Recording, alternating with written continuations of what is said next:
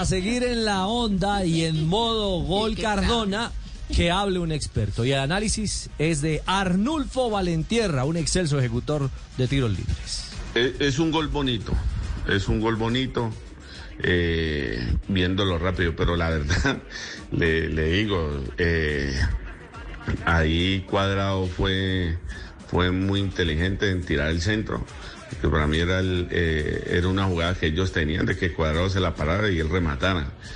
Entonces se ve que, que la improvisación le, le salió y, que se ve espectacular, porque la manera también de tirar el centro y como se la bajan a, a Cardona, entonces, eh, y la forma de definir eh, se ve espectacular.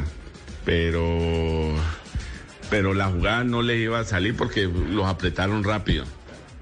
Eh, en mi concepto, como veo el, gol, de todas maneras se vio espectacular y ese fue el que nos dio el triunfo y, y que le da confianza a los muchachos para, para el resto del torneo. Oiga, esta lectura no la había escuchado, la, la, de, la de Valentierra.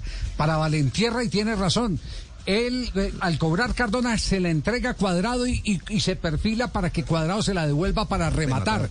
Pero como los apretaron... Improvisaron. Improvisaron. Y, entonces ahí es donde viene ese entendimiento mutuo, esa, esa capacidad de conectarse entre inteligentes, entre talentosos. Yo la meto allá a espalda de los defensores, vaya usted búsquela. Claro, Javier, porque una jugada de laboratorio con más de tres toques ya es malo. Sí, sí. La, jugada de la otra tiene que ser más práctica, más sencilla, dos toques máximo. Pero en esa aparece la improvisación, la calidad de Cardona, que además Cardona... Cardona no corre así, profe. No, pero Cardona... Esa corrida de Cardona en diagonal al lugar exacto en donde se la iba, iba, iba a decir eso de Cardona. es que no estamos discutiendo la realidad de la jugada porque lo hecho, hecho está, sino que hay otra lectura que es válida de un especialista en ejecución de tiros libres. Sí, con, la que yo no estoy de acuerdo. Bueno, eh, no está de acuerdo, pero es otra lectura. E, por, ejemplo, aquí está la del San Juanino Rendón, a ver qué dice Rendón.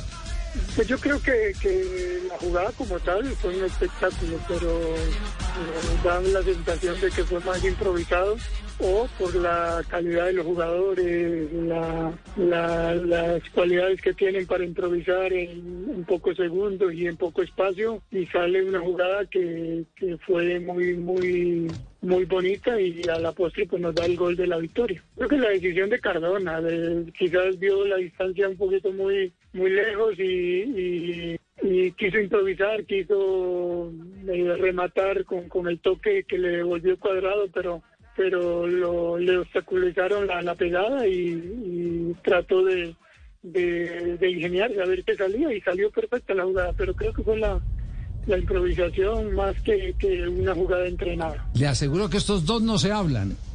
Eh, Valentierra y Rendón, pues es decir, son generaciones distintas, no tienen bueno, más o menos eh, eh, ya estaba retirado eh, Rendón. Rendón. Cuando, cuando comenzó Valentierra, Rendón se estaba yendo. Se estaba yendo, sí, exacto. Y tienen más o menos la misma coincidencia.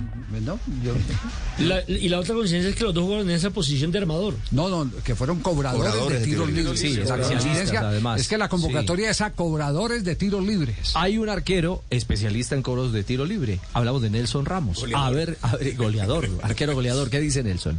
Un gran saludo para todos ustedes y todos los oyentes. Yo pienso que la jugada empieza a nacer desde el entrenamiento. Eso no sale en los partidos, eso se trabaja y ahí hay trabajo, hay trabajo de, lo que hicieron en el entreno, eh, cómo se paró Cardona, cómo habló con Cuadrado, eh, con Borja, toda la gente, cómo, cómo se planeó. Pero todo eso siempre comienza desde un trabajo organizado, desde un trabajo donde van con esa convicción de que se dé la jugada, porque no es fácil, ¿no? No es fácil que en un partido de la noche a la mañana te salga una jugada así, eh, pero es de felicidad y admirar a, ellos que creen en el trabajo, de que creen en sus condiciones para hacerlo y que esos laboratorios eh, se puedan volver a hacer porque pienso que tenemos grandes pateadores tanto de pelota quieta como también de jugada de movimiento como se realizó el gol.